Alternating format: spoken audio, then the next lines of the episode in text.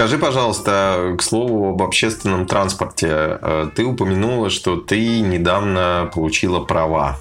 Расскажи, пожалуйста, вообще, как это было и как вообще в Италии выглядит процесс, процедура получения водительских прав? Ну, во-первых, наши права не котируются в Италии.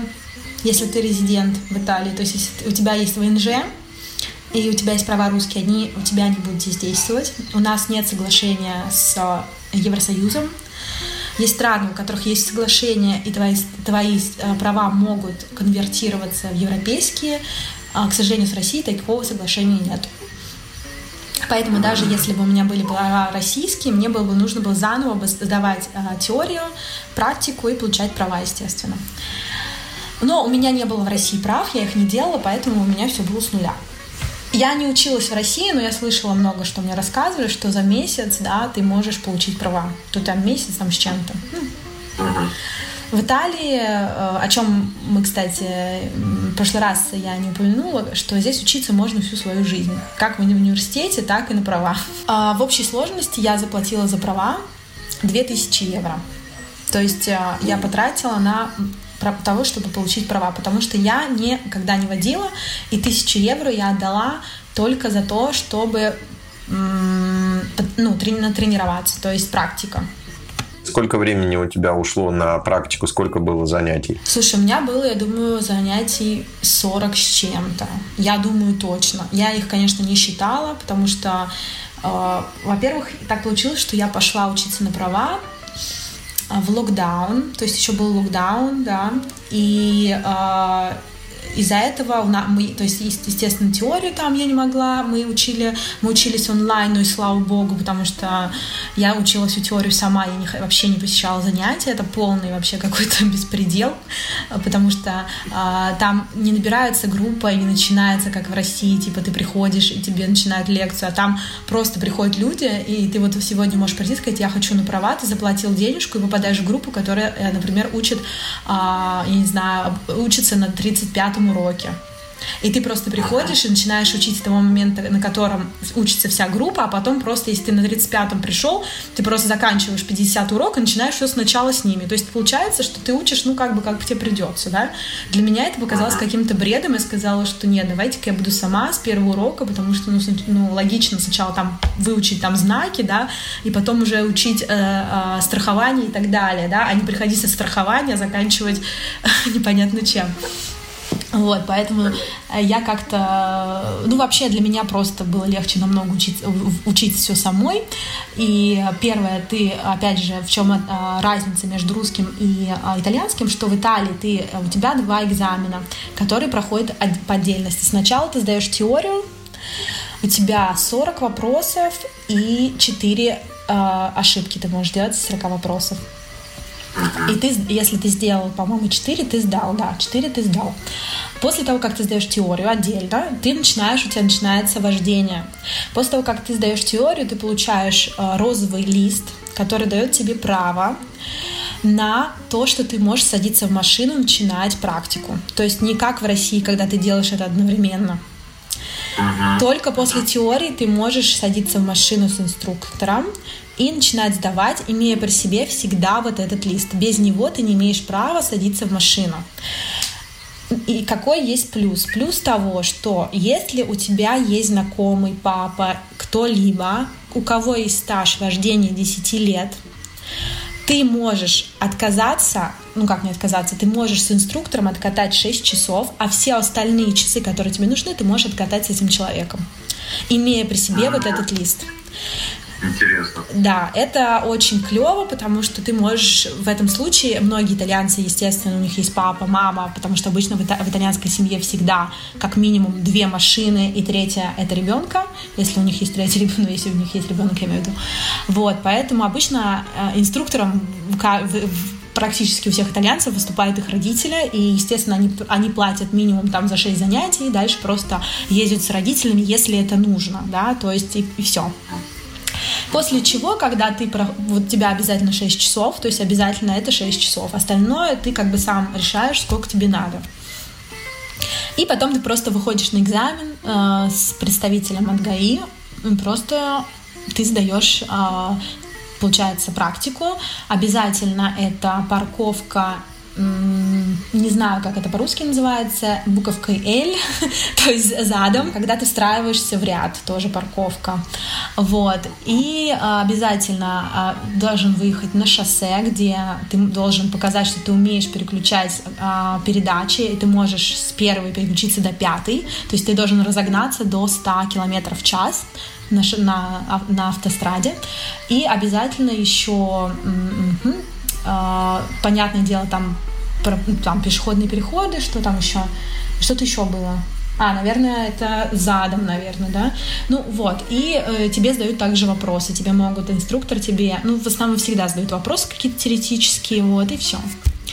Сколько у тебя ушло времени на обучение и с какого раза ты сдала теорию и практику? Я сдала все с первого раза.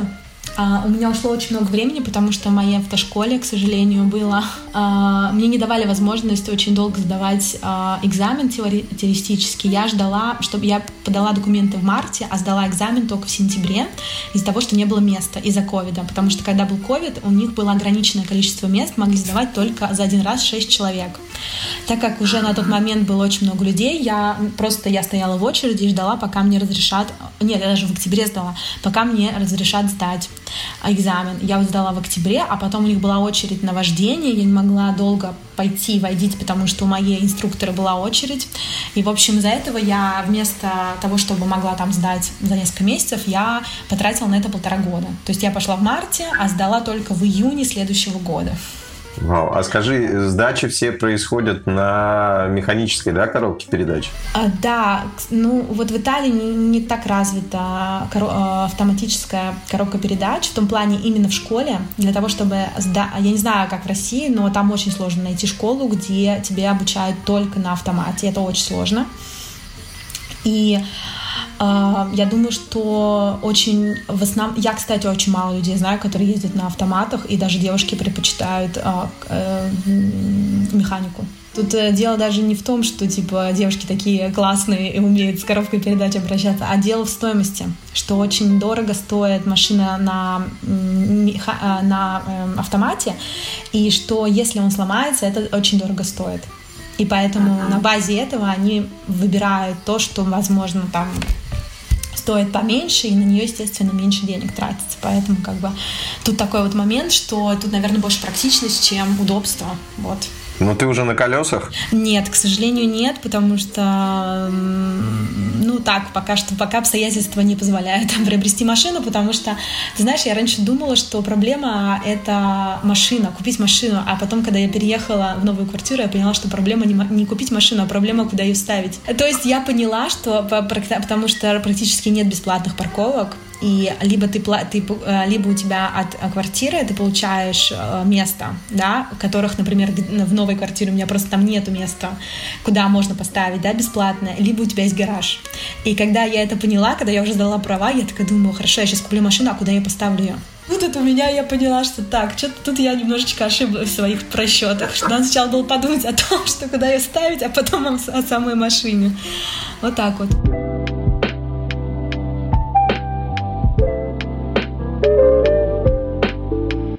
Мари, скажи, вот э, ты говоришь, что звонит мама, вы разговариваете. Такой к тебе вопрос. Где вообще дом? Я себе его задала последний раз, когда была в России. Мне, э, я себя не очень э, чувствую там э, в том плане то, что мне приходится привыкать, когда я приезжаю в Россию к определенным моментам в России, от которых я, к сожалению, уже абсолютно отвыкла это от э, хмурых э, людей. Это очень видно, это очень, это очень э, попадает в глаза, от, то, что люди очень уставшие, очень э, замученные. Я не знаю почему, я не понимаю этого. Ну как, я понимаю, наверное, почему это. Ну, потому что зарплата 30 тысяч рублей, два кредита и ипотека. Да, я имела в виду, что, наверное, я раньше не понимала, почему на это очень, очень акцентировали внимание всегда иностранцы но сейчас я тоже это очень хорошо понимаю, особенно когда ты приходишь в какое-то место, где, а, ну, ну, ну, то есть вот такие вот места, как автобус, как метро, вот эти вот, да, вот когда ты видишь вот этих вот людей, и ты понимаешь, что, блин, Это такое, это такая, это такое небо и земля, это такое прям, ну, разное, очень разное. И я прям, меня это очень, эм, так сказать, как это, как, как, постоянно как будто меня водой холодной обливают. То есть я постоянно удивляюсь, я приезжаю думаю, боже, почему так? Не знаю, вот прям это очень резко, это очень резко Потому что здесь ты привыкаешь к тому, что люди улыбаются, что люди такие приветливые, даже, возможно, они не хорошие люди, то есть они, возможно, не потому что они все хорошие и очень милые, нет, а просто это у них такое, так сказать, их воспитание, что ты должен улыбаться, что ты должен, э, там, я не знаю, как-то хорошо разговаривать, э, мило, да, то есть с, с людьми. А, когда там, например, я прихожу в магазин э, в России, да, и кто-то начинает спорить там или ругаться, меня это очень прям пугает, и я прям такая, типа, блин, что происходит, почему люди такие агрессивные там, или в автобусе, очень тоже такое бывает часто. Поэтому вот по поводу «Где мой дом», да, и, и наверное, а, потому что, наверное, дома сейчас больше воспоминаний, чем самой жизни, наверное, вот так потому что, к сожалению, все моя, вся моя активность, работа, друзья, они больше все равно сейчас здесь.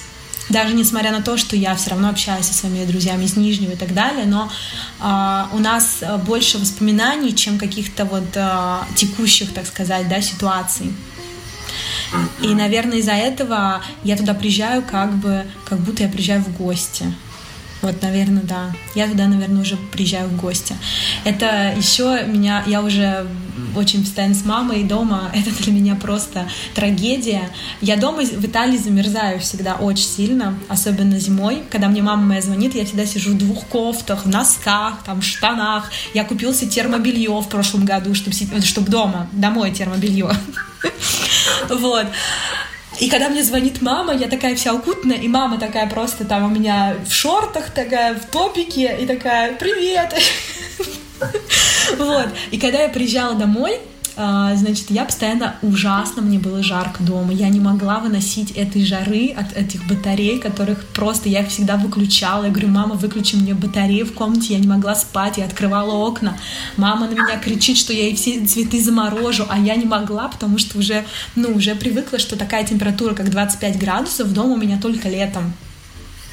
У меня не, ну, это для меня очень жарко. И вот такие вот моменты, конечно, или там вот мы, конечно, очень смеемся на эту тему. А, мы привыкли в Италии, когда ты ты же был в Италии, сейчас я тебя спрошу, у тебя был в туалете окно в Италии? Ой, слушай, ну мы жили в отелях, э, я да. вот, честно говоря, такого не, не помню. Ну, ну наверное, точно. наверное, в каком-то был, да, возможно. В общем, практически у всех э, в туалете есть окно. И когда мы только приехали, мы не понимали, какой кошмар. В туалете, ну, типа, в туалете у тебя окно. А теперь, когда я захожу домой, ну, а в России нет такого, чтобы у кого-то в туалете или ванной было окно. Я не знаю, у кого есть в России туалете и ванной окно. Согласен. Вот. И когда я теперь, честно, ну это, конечно, очень смешно, но мы это постоянно с друзьями, мы с подружками постоянно этим ржем. Когда я приезжаю домой, у меня начинается клаустрофобия, честно. Слушай, а в Италии, э, может быть, ты откроешь секрет? Это окно-то в туалете, оно зачем? Оно как бы дает чувство комфорта тебе или как? Раньше мы говорили, что мы туда будем брать своих любовников, чтобы они сбегали через окно.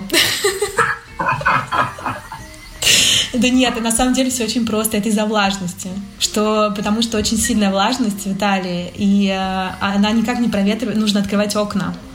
И только так от нее можно избавиться. И она никогда не просохнет, даже если у тебя батареи. Поэтому зимой даже рекомендуют открывать окна для того, чтобы как раз-таки вот эта вот плесень не копилась, нужно открывать обязательно окна. Вот. Все очень просто. А мы это все, видишь, мы думали, что это романтика. Ну, я думаю, что все-таки исторически, наверное, была и какая-то романтическая подоплека. Просто потом все свелось к прагматике, наверное.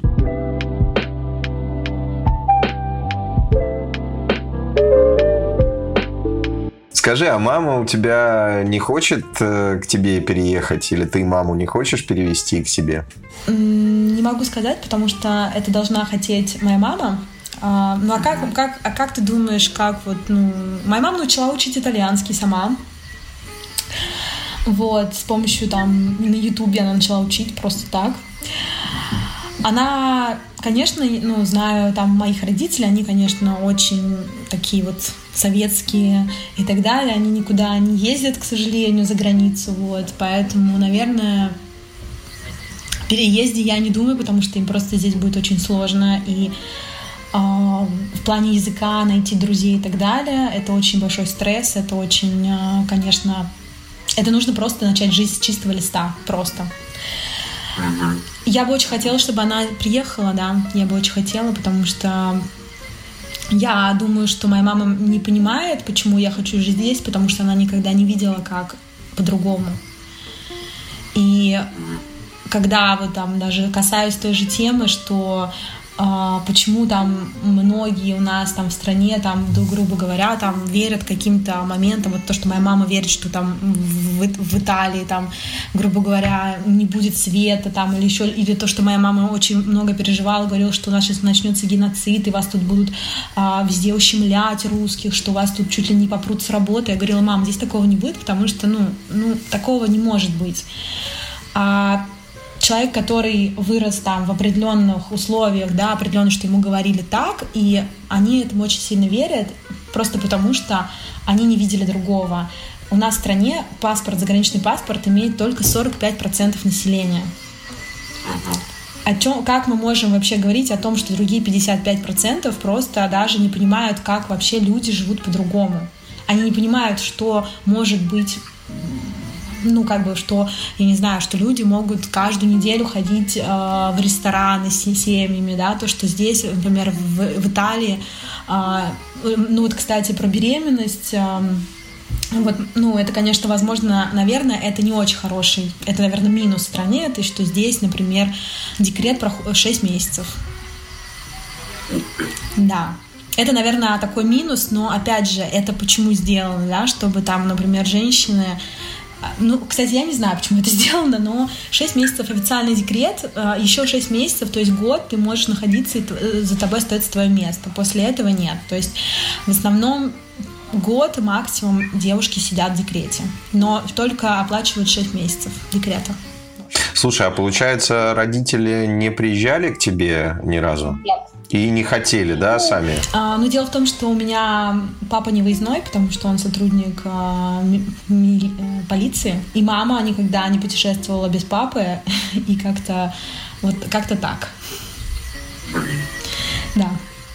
И опять же, говорю, это страх того, что вот у них же страх того, что там как-то все по-заморски, все непонятно.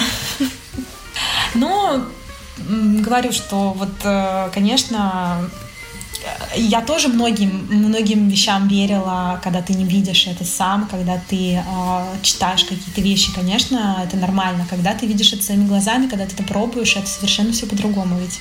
Русской душе в целом же очень свойственна вообще ностальгия. Вот э, ты как-то ностальгируешь? Конечно, конечно. Да. Есть ли что-то, что тебе э, очень сильно, например, не хватает в Италии? Вот ты скучаешь почему-либо? Я думаю, что мне не хватает моей семьи. Что я не могу видеть мою семью, когда я захочу. Вот это... А, еще, наверное, это Новый год. Который здесь абсолютно не празднуется. Это да.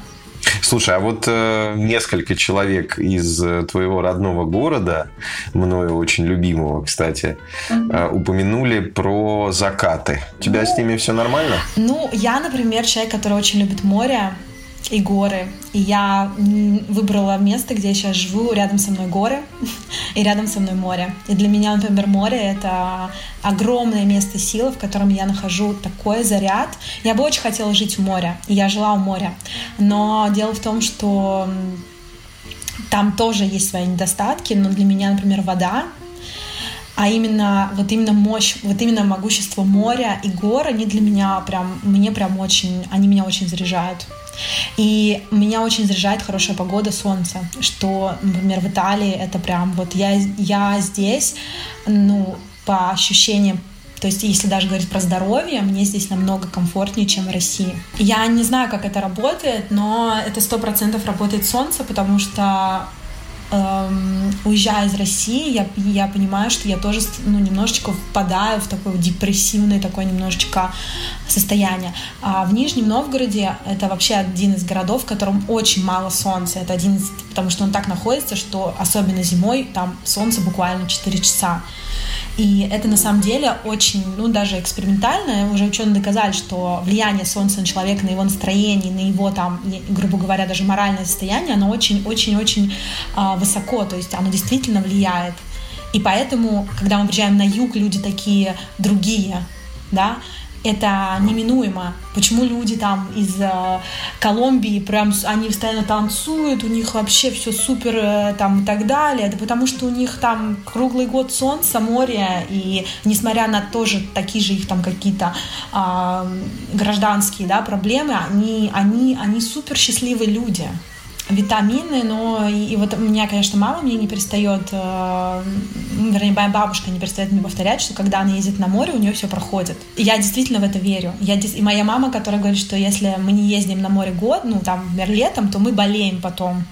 То есть это же тоже не просто так, да, то есть это, это даже больше, наверное, какой-то эм, психологическое, какой-то вот этот вот разряд, какое-то наполнение, которое происходит через вот такие, такое простое вроде как бы море, да. Слушай, ну это йод, это D3 витамин, ну ты что, это очень важный. D3, он влияет на выработку допамина, например. То есть это серьезные штуки. Йод, он укрепляет иммунитет, э, поэтому морской воздух это вообще лучшее, что может э, с человеком происходить. А морской воздух на солнце это вообще божественно. А горный воздух, он, естественно, чи- чи- гораздо чище, чем а, обычный, поэтому... Ну, вот мы как раз тоже ходили, мы вот сейчас любим ходить трей- на трекинге, вот здесь вот у нас в горах, на Комо. Это, конечно, просто потрясающе. Там такой воздух, там просто это магия. Я очень люблю это озеро, потому что оно не выглядит как озеро, оно выглядит просто как будто это море, да. И э, когда я туда приезжаю, забываю обо всем. Абсолютно обо всем. И мне кажется, что жизнь настолько прекрасна, насколько она вообще может быть.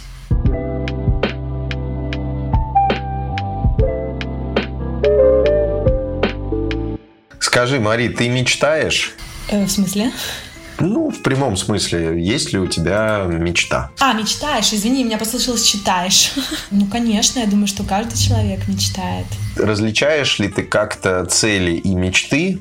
И можешь ли ты приоткрыть немножко в каких-то общих чертах, о чем ты мечтаешь? Я думаю, что многие сейчас мечтают о мире, во всем мире. Это такая прям очень, наверное...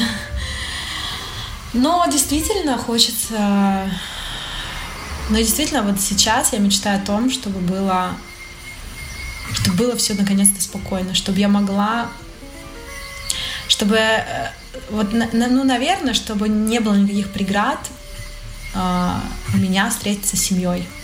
Это действительно, ну, для меня это стало очень важным, когда ты живешь в другой стране, и одно дело, когда раньше, да, ты мог там, и то для нас это было, мы думали, что это так тяжело, один раз в год, максимум два я видела свою, свою, свою семью, то сейчас это действительно очень сложно. Это нужно лететь через э, непонятно, через весь мир, да, и ты понимаешь, насколько вот тогда ты понимаешь, как тебе дороги, дорога твоя семья и вообще э, ты понимаешь все, что происходит в этом мире, как это отражается на на тебе, на каком-то, я не знаю, на каком-то человече, человечечке, да, который вообще э, никаким образом не участвовал, не участвует и не участвовал, и не будет участвовать в этом во всем, да. Это, это, это моя история. Бывают другие истории, бывают люди, которые не видят свои семьи по, по каким-то тоже причинам, вот так вот. И, наверное, вот наверное, чтобы вот наконец-то мир, он ну, стал, чтобы вот мир был доступным, я не знаю, чтобы вот мы были вот так жили, чтобы, чтобы мы все дружили. Вот, наверное, об этом я сейчас мечтаю, чтобы все было как раньше хотя бы. Потому что действительно это страшно. Это страшно, что ты не знаешь, когда ты увидишь своих родных. И что ты не можешь быстро приехать, помочь э, ну, вот такая вот, вот такая, наверное, банальная какая-то сейчас мечта. Вот в такие, вот в сегодняшнем дне.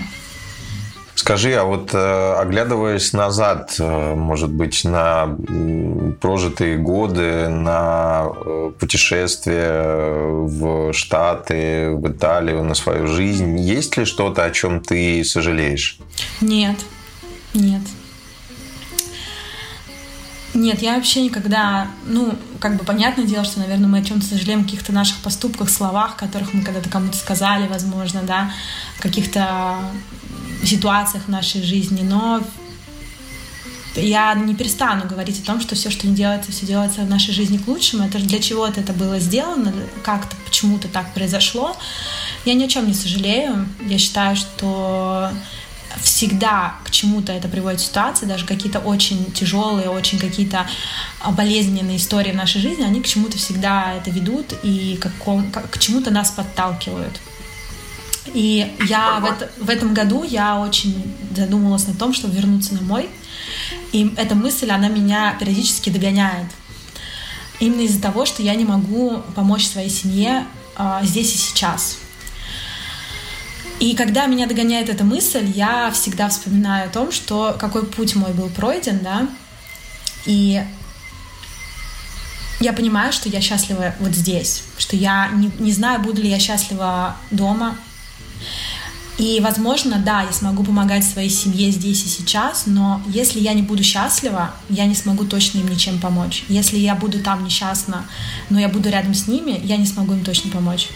И, наверное, вот э, Почему, да, ты, почему я к чему это, что я, наверное, думала, и раньше иногда я думала, что я сожалела о том, что я вот тогда-то приняла решение остаться здесь, потому что а, меня пугает начать жизнь заново в России. Я не знаю, чем, как я там буду жить. И когда я об этом думаю, я понимаю, что нет, что я, э, что я счастлива здесь. Просто есть какие-то моменты, которые э, я потом найду, как их уладить. То есть я найду способ э, быть со своей семьей даже, ну, когда я так далеко. То есть я сожалею о том, что я, возможно, их там как-то, ну, там, отдалила, да, то, что я здесь, но я нахожу способы всегда помогать своей семье, как я могу, встречаться с ними по мере моей возможности. И а, самое главное, ну, стоит давать им понять, что я их люблю, что я их помню. Вот это, ну, как бы, мне кажется, самое главное. Мария, у меня последний вопрос, крайний, крайний, как говорят. Скажи, пожалуйста, вот э, сегодня там, где ты есть, с высоты своих э, знаний, опыта, в том возрасте, в котором ты находишься, а как ты видишь себя и кем ты видишь себя в 40 лет? И что бы ты себе пожелала 40-летней сегодня? Вау, не ожидал такого вопроса. Блин, ну, я, наверное, себя вижу в семье, что я бы хотела создать свою семью. Вижу себя, но я себя вижу только в Италии. Естественно, в Италии я себя вижу в семье с детьми, что рядом и моя семья, и э, я бы себе, наверное, бы пожелала бы не бояться и наверное, не бояться трудностей, потому что каждая трудность, э, ее можно пережить. Что, наверное, у страха глаза велики, что, наверное, больше мы боимся совершать каких-то поступков, поступков чем э, мы что-то делаем. Что иногда мы боимся, а на самом деле, когда мы это потом проходим, и все не кажется таким страшным, как это было в начале. Вот. Поэтому, наверное, там, где страх, там сила. Все, что нас не убивает, делает нас сильнее. Ну, можно так сказать, но я считаю, что если ты чего-то боишься, значит там что-то, какой-то есть ресурс очень большой, который, э, ну, поэтому ты этого боишься. Но там есть ресурс, и это очень важно через это проходить. И, наверное, вот я говорю, страх — это сила. Нужно делать то, чего мы боимся в нашей жизни. Слушай, ну очень глубоко. Мне очень понравилось, на самом деле. Э, Мари, я хочу тебя поблагодарить э, за время, за то, что ты согласилась, в принципе, на э, эту авантюру. Мне безумно понравилось с тобой беседовать. Мне было очень интересно и увлекательно. И, наверное, я надеюсь, что это не последний раз. Вдруг еще какое-то интересное событие или интересный повод нас сведет, и мы сможем еще пообщаться. Но я тебе в любом случае хочу пожелать прежде всего удачи, конечно, чтобы тебе всегда и во всем судьба улыбалась и тебе сопутствовала удача. И чтобы все, что ты себе наметила, э, все, что для тебя есть счастье, чтобы все с тобой обязательно в лучшем виде э, случилось и для тебя осуществилось. Спасибо большое, Дим. Мне было очень тоже приятно, что вы меня пригласили. И вообще это, конечно, невероятный опыт. Вот, я очень надеюсь, что кому-то мои рассказы покажутся интересными и, возможно, как-то помогут, да.